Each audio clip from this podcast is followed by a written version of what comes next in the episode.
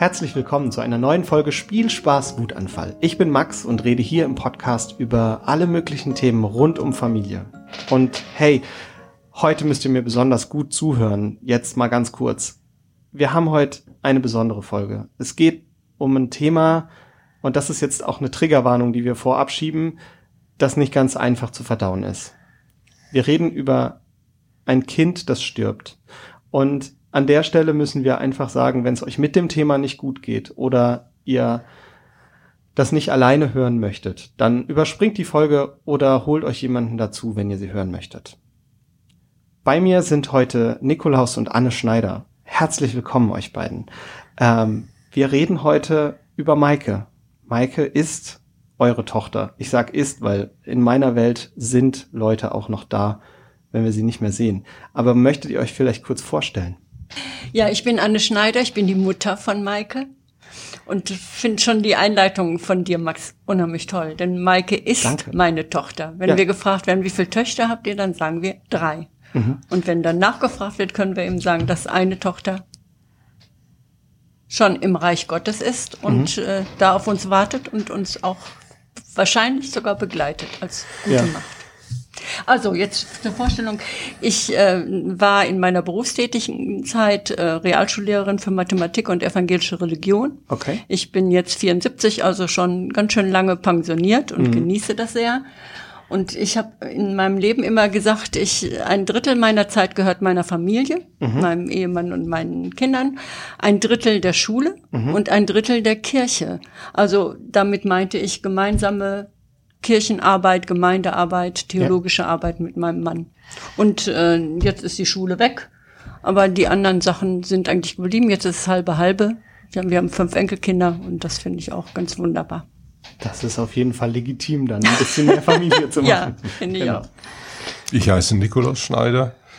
Ich bin ähm, Pfarrer und habe als Pfarrer Verschiedenes gemacht, bin mhm. jetzt auch pensioniert. Ich war Gemeindepfarrer, ich war auch mal Diakoniepfarrer, ich war auch mal Superintendent und im Landeskirchenamt zuständig für Personal und Ausbildung im, mhm. in der evangelischen Kirche im Rheinland. Da war ich dann auch mal Präses und ich war auch mal Ratsvorsitzender der EKD. Das heißt, Kirche kenne ich schon ziemlich umfassend. Mhm. Aber hier geht es ja um die Familie und um Maike. Genau.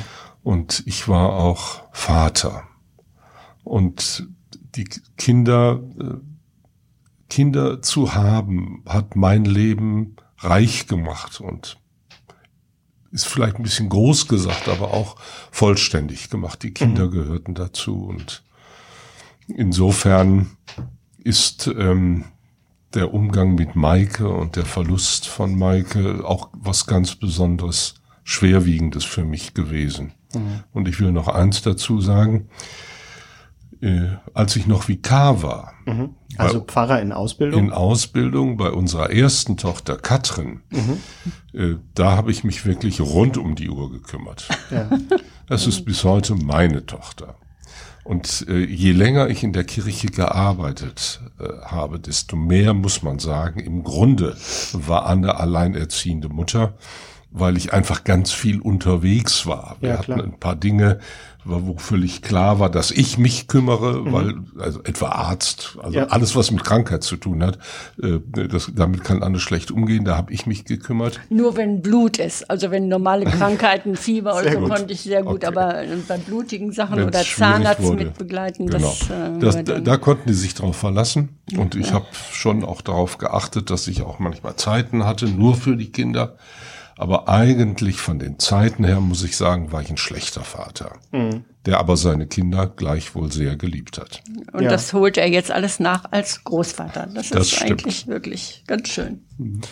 Das klingt ehrlich gesagt ziemlich schön mit den Enkeln, dass das jetzt nachgeholt werden kann. Mhm. Wobei ich sagen muss, es ist nicht, glaube ich, nicht immer nur die, die viele Zeit, die man verbringt, sondern mhm. auch, dass man gut zusammen arbeitet. Also ja. bei mir ist es ja im Moment so, ich habe eine kleine Tochter und ich mache ganz oft die Nachtdienste. Meine mhm. Frau braucht deutlich mehr Schlaf als ich. Mhm. Und wenn es dann halt nachts der Fall ist, dann äh, sind meine Tochter und ich ein Team. Wir mhm. kriegen das Schnullerproblem und das mhm. Milchproblem gelöst. dann ja. äh, machen wir das. Wie hat sich denn die Familiensituation damals als Vikar, das interessiert mich jetzt, bei dir, Nikolaus, verändert mit der Tochter? Also die Arbeit davor und danach? Als Vikar äh, gab es einfach Ausbildungszeiten, wo ich mhm. nicht zu Hause war. Aber ja. ansonsten hatte ich als Vikar eine gut planbare Zeit. Ja. Das wurde nachher im das Veramt, wo ich Verantwortung hatte für alles, völlig anders.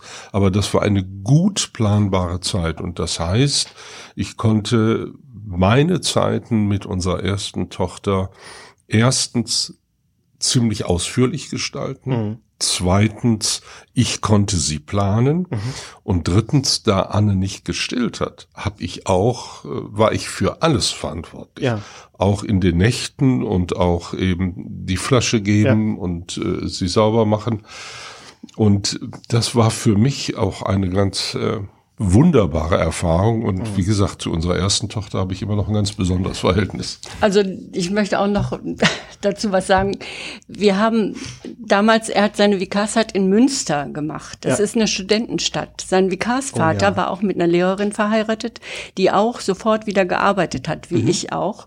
Und der Bekanntenkreis, den wir da hatten in der Kirche und außerhalb der Kirche, die gingen schon davon aus, dass auch zwischen Mann und Frau Familien und Hausarbeit geteilt wird. Mhm. Mhm. Und Nikolaus hat das dann da mit unserer ersten Tochter genau so gemacht. Ja. Also es ist nicht so, dass ich gar nichts gemacht habe, sondern aber ich konnte die Schule da, ich konnte auch dann mal auf Klassenfahrt gehen ja. und er konnte da sein. Wir sind dann zur ersten Gemeinde ins Rheinland mhm. nach Duisburg-Rheinhausen. Mhm. Arbeitersiedlung, die doch davon ausging, eine Frau muss nur dann arbeiten, wenn das Geld nicht reicht. Ja. Von Fahrfrauen hatte man eigentlich erwartet, die müssen nicht arbeiten. Und als er das erste Mal mit unserer Tochter auf den Markt ging, um da einzukaufen, kamen gleich Frauenhilfsfrauen zu mir, die sagten, das hat unser Herr Pfarrer nicht nötig. Wenn Sie das nicht schaffen, fragen Sie uns. Ja. Und da war für mich der große Schock, dass ich doch merkte, diese Art von Emanzipation, sag ich mal, war mhm. bei Nikolaus doch sehr angelernt. Der kam nicht aus so einem Elternhaus, ja. hat die Studentenzeit und die Vikarszeit gut überstanden. Aber jetzt tunkte er wieder in ein Milieu ein, was ihm eigentlich auch sehr eingeleuchtet hat. Ja. Und obwohl ich dann sofort auf halbe Stundenzahl ging und wie gesagt, ja sagte, ich hatte diese Drittel, hat er immer, wenn ich mal gestöhnt habe, gesagt, du musst doch nicht arbeiten. Also da hatte ja. er doch schon das Gefühl, das ist ein Luxus und dann muss ich diesen Luxus auch organisieren. Ja. Und die Gemeinde, wie sie da war und auch die Kollegen, die ihn auch, damals waren noch zwölf Pfarrer in Rheinhausen, die ihm auch sagten, du Armer, deine Frau arbeitet oder so, das leuchtete ihm ein. Also insofern war das dann auch einfach schwieriger mit der zweiten Tochter und ja. mit Maike allemal. Äh, nicht nur, dass du auch in der Kirche in der Hierarchie aufstiegst, sondern eben auch, weil wir doch merkten, das kommt auch aufs Umfeld an, wie weit Männer sich da auch einbringen ja. und einbringen wollen. Das klingt total spannend. Ich werde heute immer noch gefragt, hat Ihre Frau denn schon was gekocht? Ja, ja. Und dann sage ich, nee, meine Frau kann nicht kochen. ich koche. Ja. Aber ich gehe jetzt nach Hause und koche ihr was. Ja, super. Und das ist äh, heute ja, immer noch für manche Gemeindeglieder eine unverständliche Tatsache. In manchen Regionen, denke ich auch. Mhm. Wir wollen ja heute aber über Maike reden. Mhm. Maike, wann ist sie denn geboren genau? 6.6.82. Gut, wir haben gerade, gerade ihren 41. Geburtstag gefeiert. Sehr schön. Im Friedhof zusammen ja. mit den Enkeln und waren mhm. dann hinterher im Lokal mhm. und sind angestoßen. Mhm. Das heißt, das ist auch immer noch äh, ja, ja. einfach eine Familientradition, den ja. Geburtstag ja, ja, bei allen, also auch bei allen Familienfesten spielt Maike mit eine Rolle. Auch die Enkelkinder wissen, wer Maike ist. Ja, das ist schon toll. Und ähm, wir gefahren auch zum Grab mit den Enkelkindern und unser jüngstes Enkelkind, äh, die geht äh, in eine Kita, die auch ein geistliches Leben bewusst mhm. pflegt. Die stellt sich hin und sagt dann auch, ich bete jetzt mal für die Maike. Und betet dann mit uns allen für die Maike und äh, wünscht ihr auch, dass es jetzt ihr, ihr im Himmel gut geht und mhm. so. Also ähm, das ist für die Kinder ganz, äh, gehört sie wirklich mit dazu und die haben auch eine Vorstellung von Maike. Das ist ja super schön. Wie war denn Maikes Kindheit?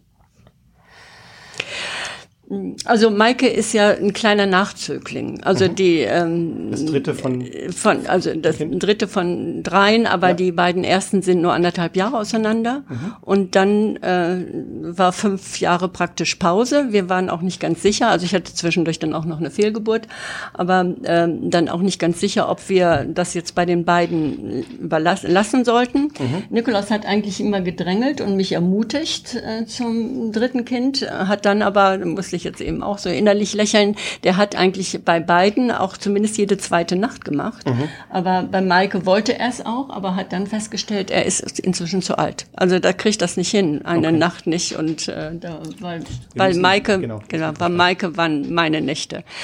Also da, das war ein Vorteil. Also für mich war es eigentlich die schönste Schwangerschaft und die schönste Ja. Zeit, als Maike so Kleinkind Mhm. war, weil beim ersten Kind ist man ja doch ein bisschen aufgeregt. Da- Die Angst, was verkehrt zu machen oder sie trinkt nicht richtig oder schläft nicht, wie das in Büchern steht. Und beim zweiten, als Annika geboren wurde, war Katrin erst anderthalb Jahre. Das heißt, äh, da kann man auch nicht die ganze Aufmerksamkeit äh, draufpacken. Da muss man ja gucken, dass auch eben die Ältere zum Recht kommt. Jetzt war ich ganz gelassen, hatte unheimlich viel Zeit. Die Mädchen waren ja fünf und sieben. Und äh, Nickel war auch beruflich gerade gezettelt. Also das war äh, für mich eine Schön. wunderbare und schöne Erfahrung mit dieser dritten Tochter, auch ohne dass Nikolaus da noch voll mit reingehen konnte.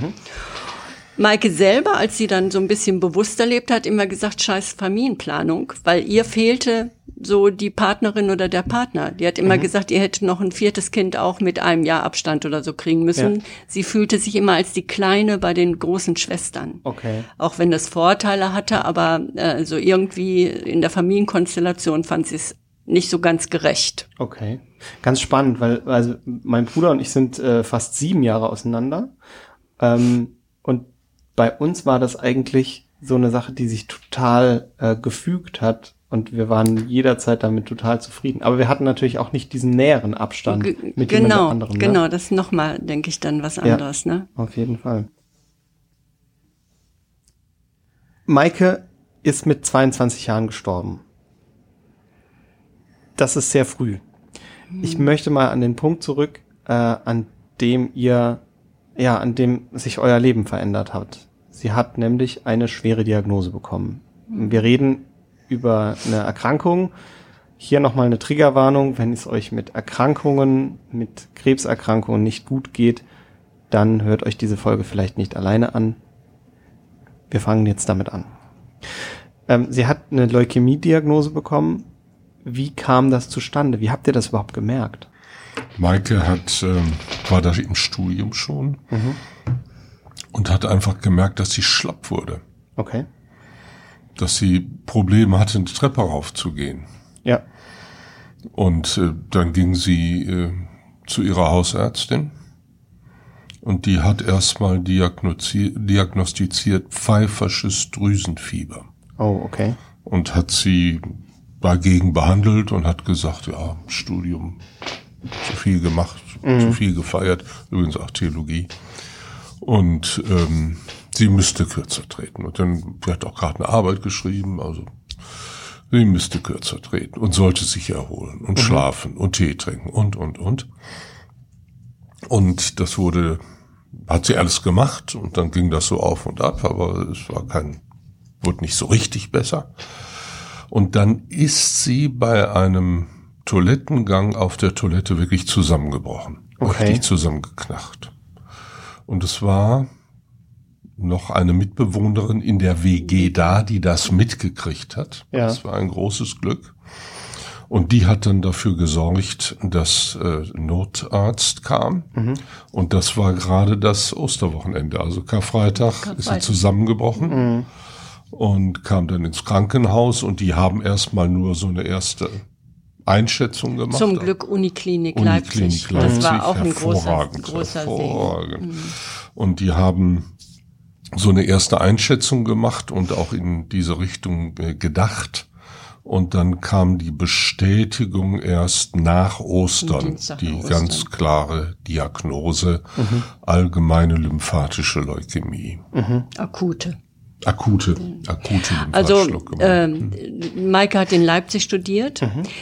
das war 2003. Nikolaus war im Januar 2003 zum Präses der Evangelischen Kirche im Rheinland äh, gewählt worden, mhm. sollte eingeführt werden an dem Sonntag nach Ostern. Oh. Mit dem großen Gottesdienst. Maike wollte da nach Hause kommen Okay. Hatte, äh, das war noch wirklich so ganz witzig, weil in Leipzig hatte auch eine große Community mit Schwulen äh, und Lesben. Ja. Und ein schwuler Theologiestudent hatte eben gehört, dass äh, der Vater von Maike der Präses der Rheinischen Kirche wird. Und die Rheinische Kirche war da sehr geachtet, weil die doch äh, eine ziemlich große Offenheit auch 2003 schon Schwulen gegenüber hatte und mhm. ja das auch diskutiert hat mit der Segnung und hatte gefragt, ob er mit könnte zu dieser Einführung. Mhm. Und äh, dann sagte Maike, das geht wahrscheinlich nur, wenn du als mein Freund da auftragst und hatte uns das schon mitgeteilt.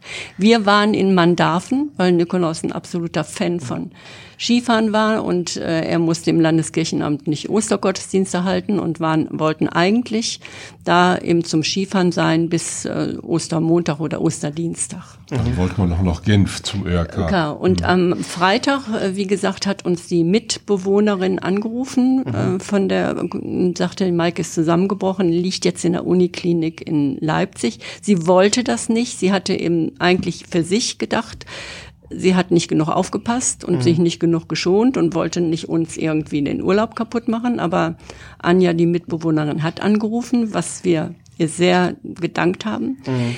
Wir haben dann in Leipzig angerufen und die hatten uns erstmal so ein bisschen Entwarnung gegeben. Die hatten nämlich gedacht, dass sie am Herzen irgendwas hätte, weil das Herz nicht mehr vernünftig schlug. Okay. Das war ausgeschlossen und es war schon klar, dass es irgendwas mit Blut sein müsste, dass das Herz eben da nicht genug durchblutet war. Und hatte uns eben verwiesen auf Samstag früh dass dann, äh, also absolute Lebensgefahr wäre vorbei und dann könnten wir mit Ärzten sprechen, aber eben auch schon gesagt, wahrscheinlich in Ostern wird dann nicht so viel passieren. Mhm.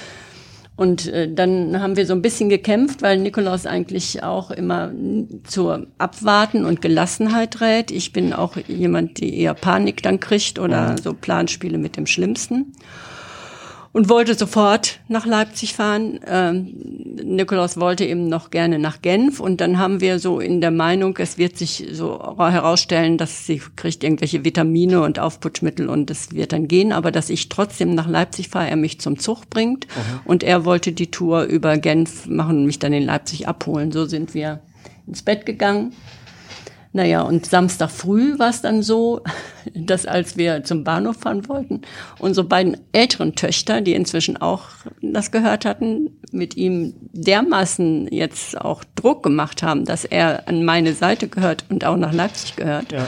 Und sie das sonst überhaupt nicht nachvollziehen könnten, äh, dass Nikolaus dann doch entschieden hat, okay, dann sagt er alles ab und wir machen uns dann äh, nicht auf dem Weg weiter zum Bahnhof, sondern fahren nach Leipzig. Und dann haben Sie zum ersten Mal äh, irgendwie in Leipzig auch gemeinsam die Diagnose bekommen oder hat sie das vorher schon gewusst? Das hat gedauert. Naja, es, die Maike sagt, sie, die, die, haben ja dann gedacht, es ist was mit Blut. Haben mhm. sie in die Hämatologie gelegt. Mhm. Zu einer älteren Dame, die Leukämie hatte. Und das war ja dann eben noch Freitagabend, Karfreitagabend äh, spät. Und äh, die hat ihr dann gesagt, bestimmt haben sie auch Leukämie. Und, und wobei die Maike sagt, sie wusste auch gar nicht, was ist jetzt gut und was ist schlecht. Die alte Dame mhm. hatte keine Haare mehr. Das fand sie natürlich schlimm in dem Alter von 20 äh, oder so. Und ähm, die Ärzte haben ihr auch ein, ein Oberarzt da gesagt, dass er das vermutet und mhm. hat der Maike gesagt, pass mal auf, also die haben sie in Leipzig haben sie sie noch ziemlich als Kind behandelt übrigens und dann später in Essen war sie dann doch äh, für die Ärzte mehr erwachsen. Das ist nicht das Schlechteste. Wenn du eine akute Leukämie hast, das können wir behandeln. Da haben wir ein Protokoll. Ja. Das ist allemal besser, als wenn das es nicht ist und wir dann gar nicht wissen, was mit dir ist, mit deinem Blut. Also der hat sie so ein bisschen schon dahin, äh, dahin gebracht, vorbereitet. vorbereitet. Und als wir dann kamen, wir waren ähm, dann Samstagabend später, sind es eigentlich am Ostersonntag dann zu ihr ins Krankenhaus. Meine Schwester aus Düsseldorf war inzwischen auch da, also der Familie hält dann ja doch sehr zusammen.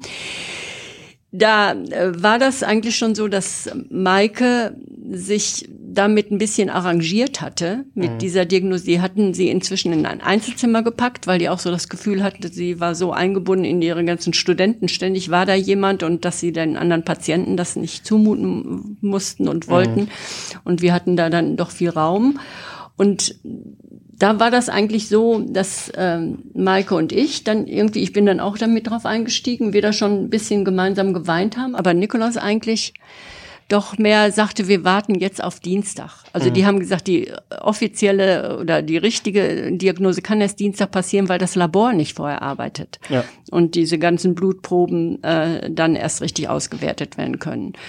Und waren ja noch Ferien die, mhm. die Woche danach und Nikolaus musste ja auch erst zum Wochenende eigentlich zurück, so dass wir auch Zeit hatten, da in Leipzig äh, zu machen. Und Dienstag früh kam dann die offizielle Diagnose.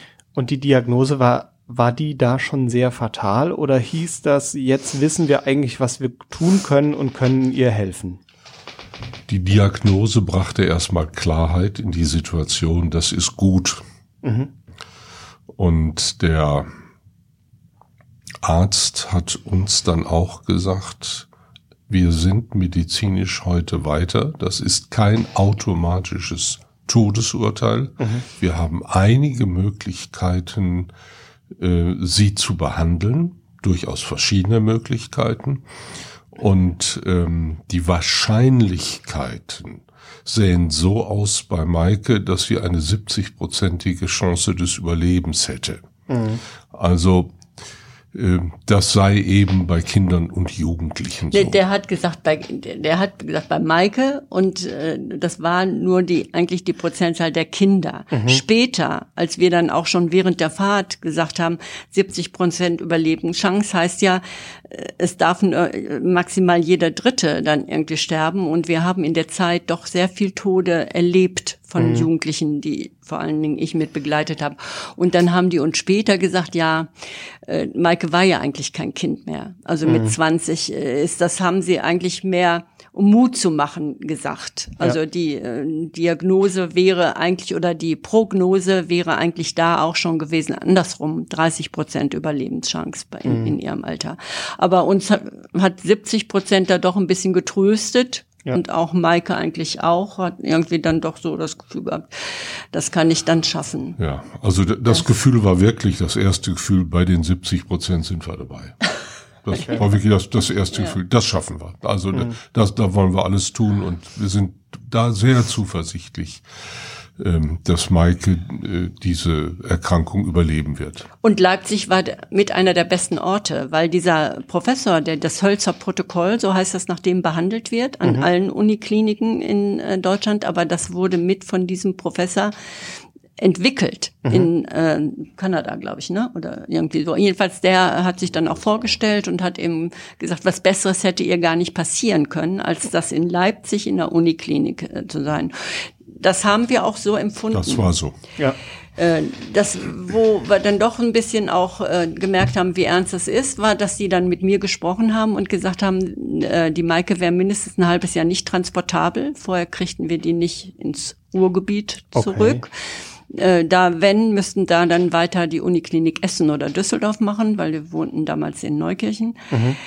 Und ähm, dass das doch sinnvoll wäre, wenn einer von uns auch ähm, das begleiten könnte, auch in Leipzig. Und so meine erste Reaktion war gewesen, okay, dann äh, lasse ich mich beurlauben von der Schule und habe mit meinem Schulleiter geredet, der sehr verständnisinnig war und dann gesagt hat, passen Sie auf, wenn Sie dann auch noch mal eine Wohnung, was wir dann auch machen in Leipzig brauchen, das mit dem Geld ist ja dann nicht so ganz ohne und auch so ist es ja dann schön, man hat ja mehr. Wir machen Ihnen einen Stundenplan, Montag, Dienstag, Mittwoch und dann können Sie mhm. den Rest der Woche, wenn das reicht, ja in Leipzig sein. Und das haben wir dann so gemacht und das hat sich sehr bewährt. Okay. Dann die äh, ersten drei Tage haben das dann mit Studenten und Studentinnen geregelt, dass dann immer einer da war oder auch ihre Wäsche gemacht hat und ich war dann im Grunde äh, die zweite Hälfte der Woche dann da. Nickel mhm. zwischendurch ab und zu mal. Und sie musste nicht alleine sein durch die. Sie musste nicht alleine Zeit. sein. Ja. Und ähm, ja. Ich denke mir, als Eltern ist das halt wahnsinnig schwierig, weil das, also 22 klingt jetzt vielleicht für die meisten, die kleinere Kinder haben, die vielleicht zuhören, schon echt alt. Ja? Mhm. für ein Kind, aber es bleibt doch als Eltern irgendwie das eigene Kind. Und mm. ich kann mir schon vorstellen, dass man da sehr, äh, ja, nochmal drauf schaut. Ich erinnere mm. mich in, in meiner Studiezeit, habe ich tatsächlich echtes pfeifersches Drüsenfieber gehabt und lag einfach sieben Wochen flach. Ich war auch bei meinen Eltern und mm. äh, war plötzlich einfach mal wieder äh, 24 und Kind. Ja, ja, ja. Äh, Maike, wie gesagt, war 20. Mhm. Also wir haben dann ihren 21. Geburtstag tatsächlich da auch in Leipzig gefeiert. Ja. Mm, das war schon irgendwie so eine Mischung. Also äh, einerseits war sie seit anderthalb Jahren weg. Die hatte vor ihrem Studium ein Jahr in Kosovo gemacht mit mhm. so einer Aktion Schüler helfen, Leben. Ja. Also Abitur mit äh, 19 und dann, dann hatte sie daraufhin gesagt, nach dem Kosovo-Jahr, sie wollte auch Osteuropawissenschaften studieren und Theologie und deswegen Leipzig ausgesucht. Mhm. Die anderen Töchter hatten auch äh, das, diesen Weg so gemacht, ein soziales Jahr nach dem Abitur und dann äh, Katrin, die älteste, war in Berlin, Annika, die äh, zweite, war in Köln. Wir waren also kinderfrei, so in Anführungsstrichen, und fingen gerade an, das so ein bisschen äh, zu organisieren und auch zum Teil zu genießen.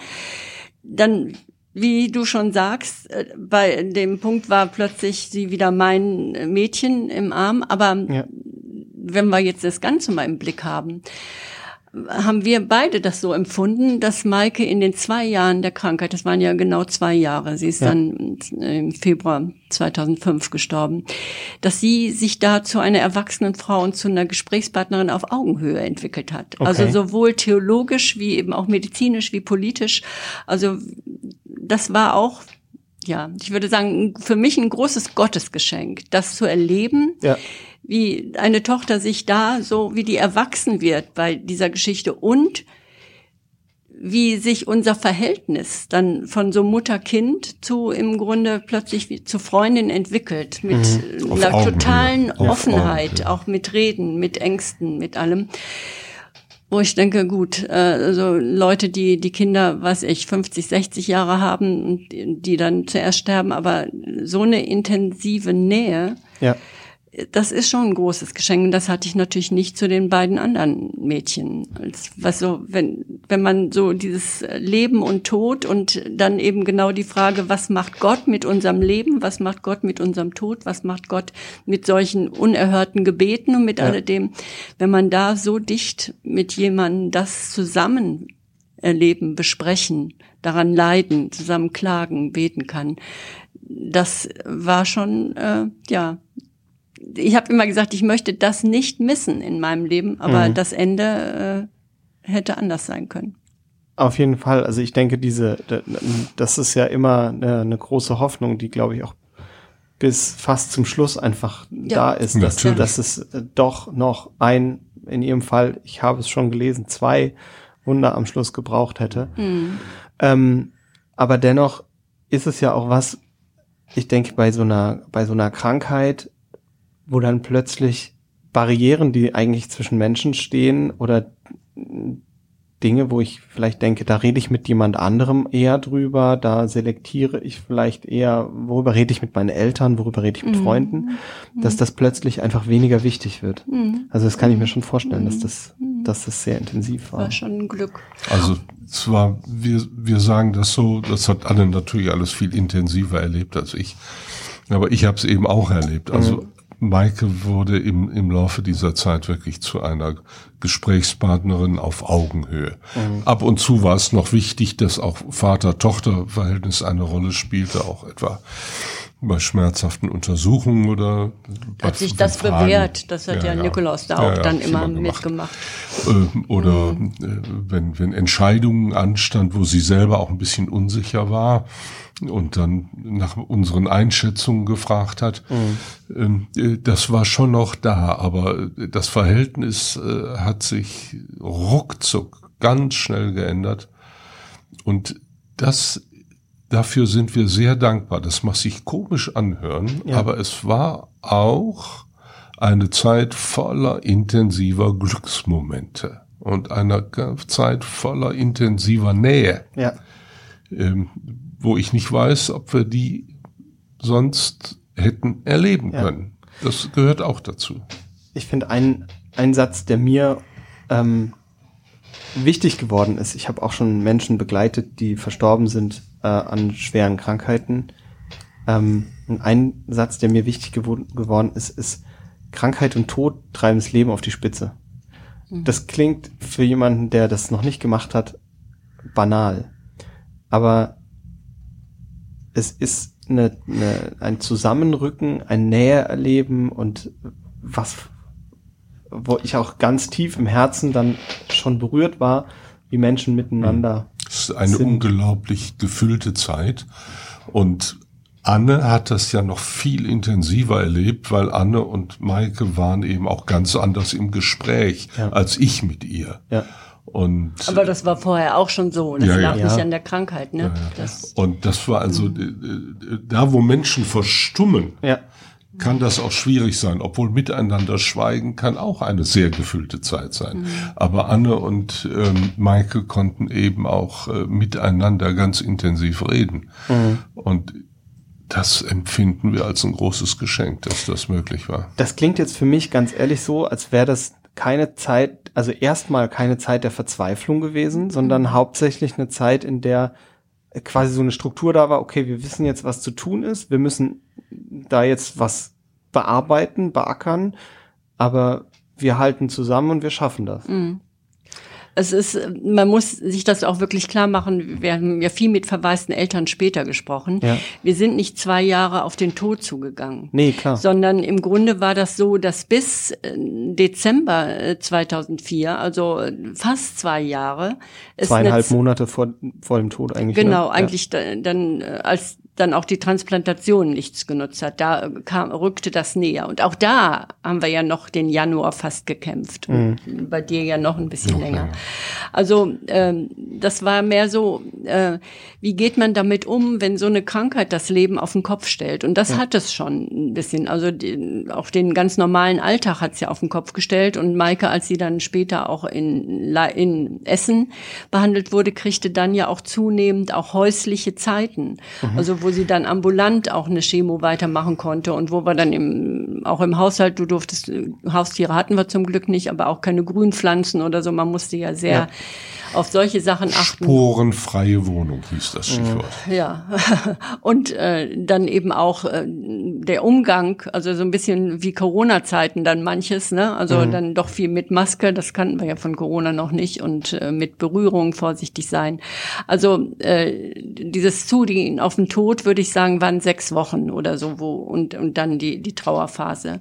Und für Maike war das eigentlich auch sehr wichtig, dass sie in dieser Zeit im Grunde Tagebuch geschrieben hat und mhm eben sowas, heute würde man sagen, wie ein Blog. Also die hatte ja eine große E-Mail-Gemeinschaft ja. und da eben auch alles besprechen und abarbeiten konnte. Und ja. ähm, dann eben auch, was für uns wichtig war und für Maike auch, was auch glücklich war, dass sie das auch nicht ohne Gott irgendwie verarbeiten konnte, sondern genau diese Frage nach Gottesbildern welche haben wir, welche zerbrechen dabei, welche kommen neu, was schafft Vertrauen, war ihr eben auch ein wichtiger Punkt und bei Nikolaus ja sowieso, weil er in der Zeit, das waren seine ersten Präsesjahre und er musste weiter predigen. Klar. Dann dahin, also es war sehr viel, was wir miteinander auch dann gemeinsam ja, so als Lebensaufgabe oder als Sinnerfüllung sehen konnten, dass wir nicht sagen können, oh, was hatte das Leben in der Zeit für einen Sinn. Mhm. Die Probleme waren dann immer, wenn doch irgendwann mal was wieder nicht geklappt hat oder ja. das dann länger gedauert hatte, so dieses Auf und Ab, wenn man sagten und ähm, ja, und dann eben, das hatte ich ja schon angedeutet, dass wir doch auch sehr viel Sterben auf den Stationen erlebt haben, wo Sehen, ich, ja. ich dann einfach gesagt habe, den Ärzten dann manchmal, was ist das hier? Mit 70 Prozent kann ich nicht sehen. Dann haben sie erst immer gesagt, ja, sie sehen eben nicht die geglückten Sachen, sie sehen immer nur mhm. die schlimmen Sachen, bis dann uns einer sagte, naja, das mit 70 Prozent bei jungen Erwachsenen ist es eben auch nicht so. Ne? Mhm. Aber was, also worauf Ihre Frage ja auch zielte, ist, ähm, es gibt sowas wie eine Alltäglichkeit ja. im Besonderen. Ja. Natürlich war das eine besondere Situation, wenn Mike im Krankenhaus war. Und ähm, in Zeiten, wo sie dann auch äh, bei uns sein konnte, war das auch eine besondere Situation. Anna hat das ja schon angedeutet, vom Verhalten her und vom, äh, vom Zubereiten der Wohnung her. Ja. Also äh, das war schon, der Rahmen war außerordentlich. Ja. Aber es gibt eine Gewöhnlichkeit im Außerordentlichen. Es mhm. gibt ein ganz normales Leben und es gibt in diesem ganz normalen Leben auch eben die Zeiten, wo man sich übereinander ärgert und wo man Freude aneinander hat. Allerdings in den zwei Jahren sind wir schon sehr aufmerksam miteinander umgegangen und haben diese mhm. Zeit auch äh, sehr sorgsam miteinander verbracht. Also das, das muss man sagen. Aber es war eben auch eine mit viel Glück und Freude erfüllte Zeit. Ja, also ich habe gerade einen Satz ganz spannend gehört. Ähm, das waren Gottesbilder sind zerbrochen und neue aufgekommen. Ihr seid eine sehr christliche Familie. Das liegt vielleicht nicht bei allen Leuten so, dass man sich da genau Gedanken drüber macht oder dass man sich genau vorstellt, wie ist Gott eigentlich. Aber mir als Pfarrer ist es natürlich auch zugänglich, deswegen interessiert es mich total. Welche Gottesbilder sind zerbrochen? Wie ist Gott nicht mehr für euch als Eltern? Oder wie ist er denn jetzt? Hm. Also bei mir war es zum Beispiel ganz massiv so, dass ich in der Zeit diese Heilungsgeschichten im Neuen Testament nicht mehr hören mochte, wo mhm. auch eine Mutter Jesus bittet, äh, heile meine Tochter oder sogar äh, die verstorbene Tochter des Jairus und dann ganz oft dieser Satz ist dann, geh hin, deine Tochter ist gesund, dein Glaube hat dir geholfen. Mhm. Wo ich dann einfach dachte, dieses Gottesbild, dass Gott auf aufrichtige Gebete mit Erfüllung des Gebetes antwortet, wenn das Gebet nur den richtigen Glauben hat. Das, das verletzt, ist, oder? Das ist weg. Dass ich auch dachte, was macht das dann? Das macht ja dann erstmal den Glaubenden und den Hoffenden nochmal einen zusätzlichen Stress. Und mhm. die müssen dann denken, dann hätte ich spätestens im Februar denken müssen, okay, ich habe nicht richtig geglaubt. Ja. Ähm, da wurde mir das wichtiger und das merkte ich bei Maike übrigens auch, dass ihr das wichtigste theologische Buch in den letzten Monaten war Widerstand und Ergebung von Dietrich Bonhoeffer, sein mhm. Gottesbild und sein Kampf mit seinen Gottesbildern ab 1944, wo er so im Grunde ringt, er nennt das dann manchmal religionsloses Christentum, aber so dieses, wir müssen mit Gott ohne Gott leben. Mhm. Und Gott sehen wir dann in Jesus im Gethsemane. Ja. Und das Jesus in Gethsemane als Gottesbild, das wurde uns auch immer wichtiger. Und diese, äh, ja, diese Erkenntnis, Gott ist bei uns und begleitet uns, ohne direkt einzugreifen und Leid und Tod von uns abzuhalten im irdischen Leben. Mhm. Das, dieses, dass uns der Schrei, mein Gott, warum hast du mich verlassen, den Jesus am Kreuz auch ausspricht, dass das nicht heißt, ich bin atheistisch, ja. sondern ich nehme da Zuflucht zu einer Erfahrung, die viele Menschen mit Gottvertrauen gemacht haben. Im ja. Alten Testament, in Psalm und Jesus eben auch. Ja. Äh, dass der Gott, der eben wundertätig eingreift und so waltet, dass eben Christen und Christinnen ihren Fuß nicht an einen Stein stoßen und vom Leid verschont bleiben, das trägt nicht.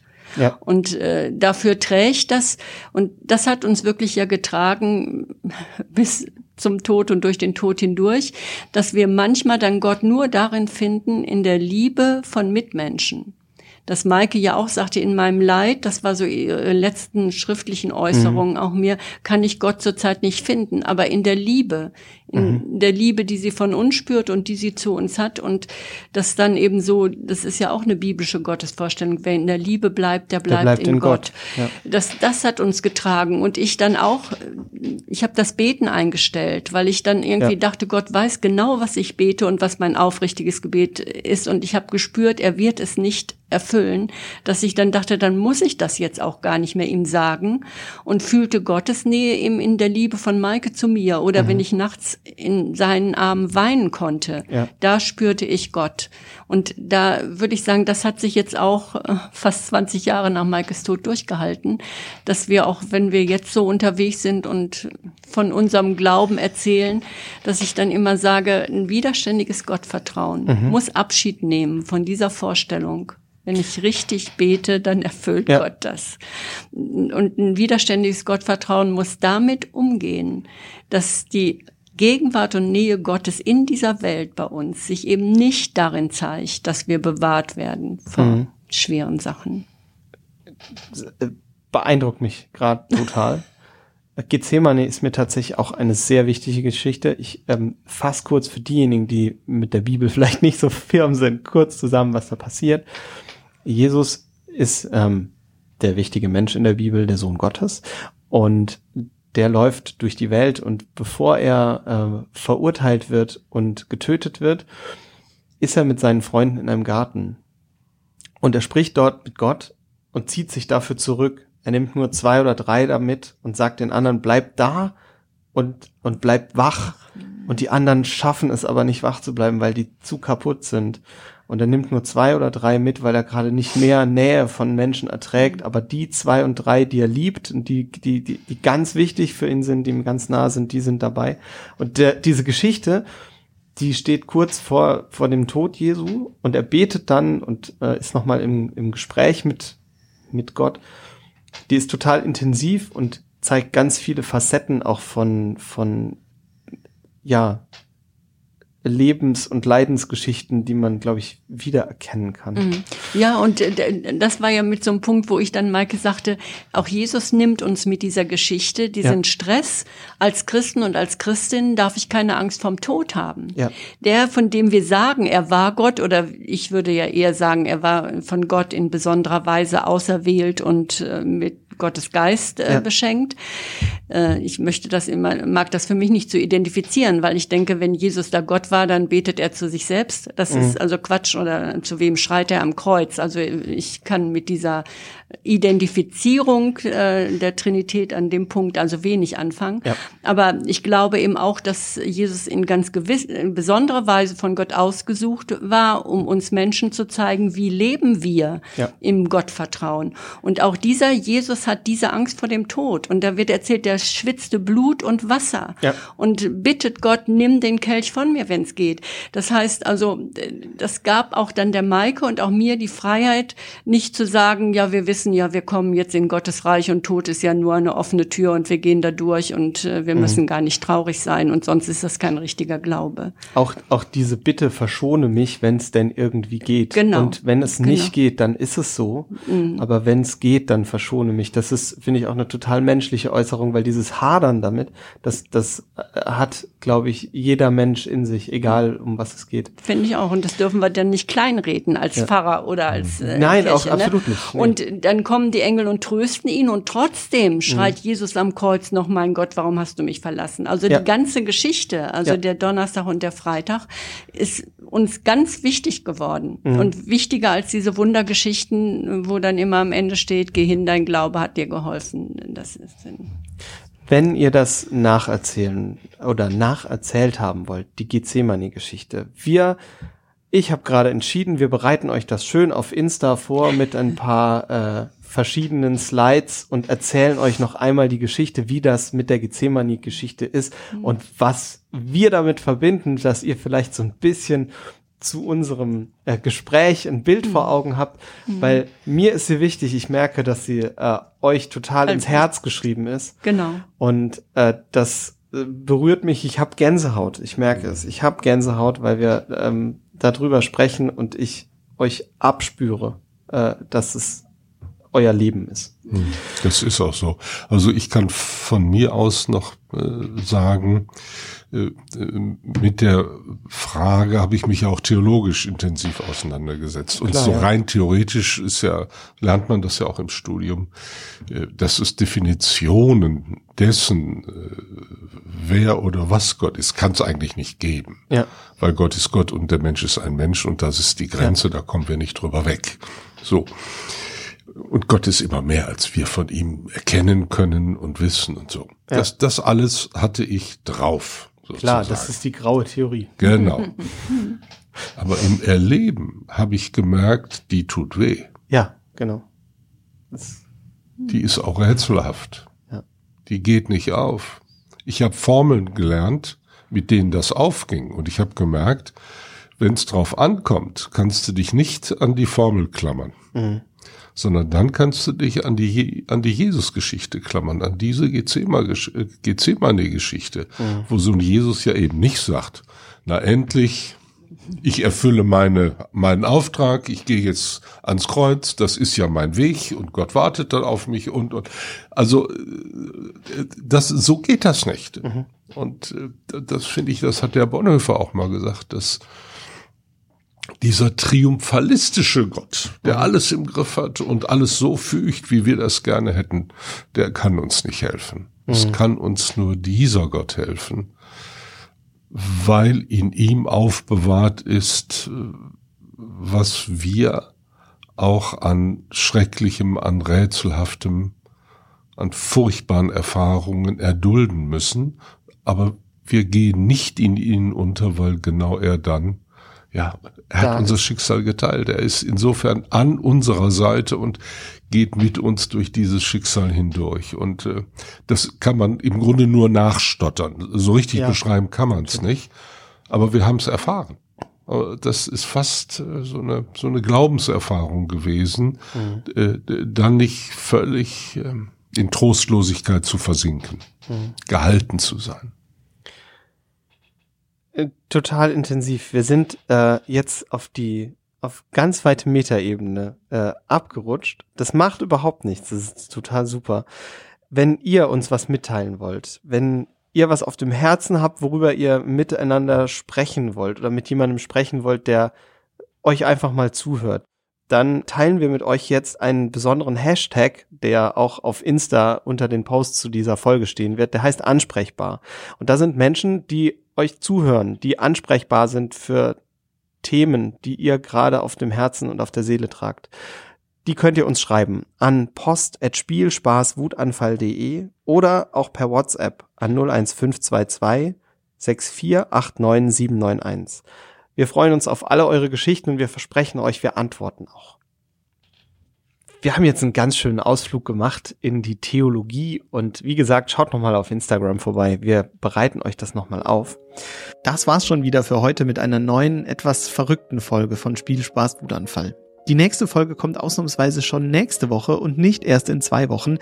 Da gibt es dann den zweiten Teil des Gesprächs mit Anne und Nikolaus Schneider. Das hier war der erste Teil unserer Doppelfolge und wenn ihr uns noch was mitteilen möchtet, wenn ihr was loswerden wollt oder Feedback und Kritik habt, dann teilt das mit uns. Schreibt uns an post.spielspaßwutanfall.de oder per WhatsApp. Besucht uns auf Insta oder Facebook und gebt uns Sterne und Likes im Podcast-Portal eurer Wahl. Bis in zwei Wochen. Tschüss. Ja, tschüss. Tschüss.